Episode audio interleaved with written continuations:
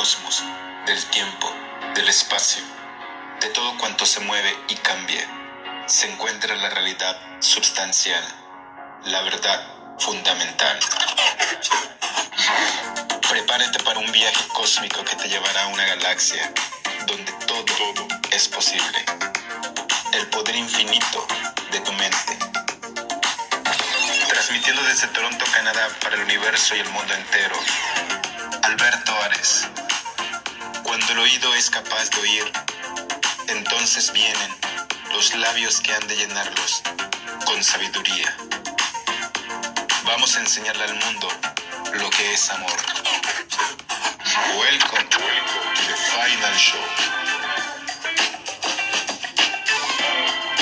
Hola, ¿qué tal chicos? Muy buen día. Los saluda su amigo Alberto Ares. Agradecido porque nuevamente me acompañes en un nuevo capítulo. Un capítulo donde nuevamente es a través de tu subconsciente que el día de hoy vamos a revelar a través de tus sueños el por qué el odio y el rencor matan. Así es. ¿Cuántos de nosotros no hemos experimentado en algún momento de nuestras vidas circunstancias, eventos, esta gran sensación de odio y de rencor que llega a tener tanta fuerza en la mente y en el subconsciente de muchas personas? Más que las drogas y los accidentes de circulación juntos, el odio y el rencor matan. El rencor es el germen del odio, de un odio incipiente, que como germina en su ser, te corroea desde su interior hasta acabar con tu vida. El odio y la envidia son dos enfermedades muy emparentadas. Tú piensas que odiando e intrigando puedes dañar a los enemigos ficticios que te has creado. Pero estás equivocado, porque el odio es una magia negra muy poderosa que daña, principalmente al mago negro que odia. Miren, no sirve de nada que vayas todos los domingos a misa todas las tardes a misa o realices meditación con intensidad a diario. Nada de eso importa. Si el odio anida en tu corazón estarás perdiendo y te devorará de adentro hacia afuera. Piensa un poco. ¿Por qué le tienes rencor a esa persona? Si te paras a pensar verás que en realidad no tienes motivo alguno. El rencor ha nacido en tu corazón por no hablar con la persona que supuestamente te ha hecho daño. ¿Conoces que más del 90% de los pequeños rencores se ha gestado dentro de ti por falsos entendidos? Si hubieses dialogado o discutido, el falso entendido se habría disipado y ese pequeño rencor no habría fermentado en ti, hasta convertirse en ese odio irrefrenable que está destruyendo tu vida, tanto a nivel físico como social. Si el odio, acompañado de intrigas, puede dañar a tu enemigo artificial, te dañará como poco el doble a ti. Digo artificial porque él jamás fue tu enemigo, Tú, en un momento determinado, debiste convertirlo en tu enemigo.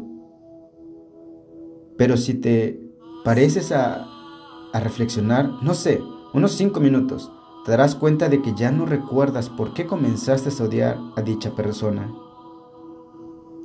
Lo único que sabes es que la odias con toda tu alma. A lo que iba, las intrigas pueden dañar a la persona que odias y contra lo que intrigas por ese daño. La naturaleza te lo va a reclamar con sus intereses pertinentes. Quizá no en un plazo corto, pero a largo o mediado plazo se te reclamará el pago. Por otro lado, y ni siquiera sabrás por dónde te vienen los tiros. Pero existe algo mucho peor. Quizá ese irrefrenable odio lo estás dirigiendo a la persona equivocada. Y ese daño que tú pretendes y que siempre es mágico, puede reportarte con una fuerza multiplicada. Y el único daño y dañado serás tú. Les voy a contar un pequeño secreto que solo los buenos magos conocen. Existen humanos arquetípicos despiertos y que están protegidos por un poderoso y terrible ángel guardián y que reacciona siempre de forma automática. Si tienes la, relativa suerte de dirigir tu odio hacia un clon, un dormido u otra persona que tal guisa, quizá, a corto plazo, te salgas con la tuya y la persona sea perjudicada como tú deseas. Pero como tengas la mala suerte de dirigir tus malos deseos hacia un arquetipo despierto, prepárate, porque lo vas a pagar al contado y en metálico. No tendrás que esperar uno o dos años. Es muy malo odiar a alguien, a quien sea, pero es extremadamente malo dirigir tus malos pensamientos contra uno de estos seres protegidos de los que te he contado. Y la verdad, piénsalo un poco. ¿Tienes algún modo de conocer si contra quien diriges tus malas lides e ideas es un objetivo asequible o un monstruo fuera de tus posibilidades. Bien, sea como fuera y consigas o no, consigas tus ladidos objetivos de dañar a alguien, hay algo seguro. El daño que hayas realizado en un momento u otro te será reclamado de forma multiplicada. Yo te digo, ¿te merece la pena? Piénsalo seriamente antes de añadir el odio en tu corazón, porque de hacerlo, habrás comenzado un proceso de suicidio aplazado. Ten cuidado y no odies. Y si ya posees rencor u odias, intenta frenar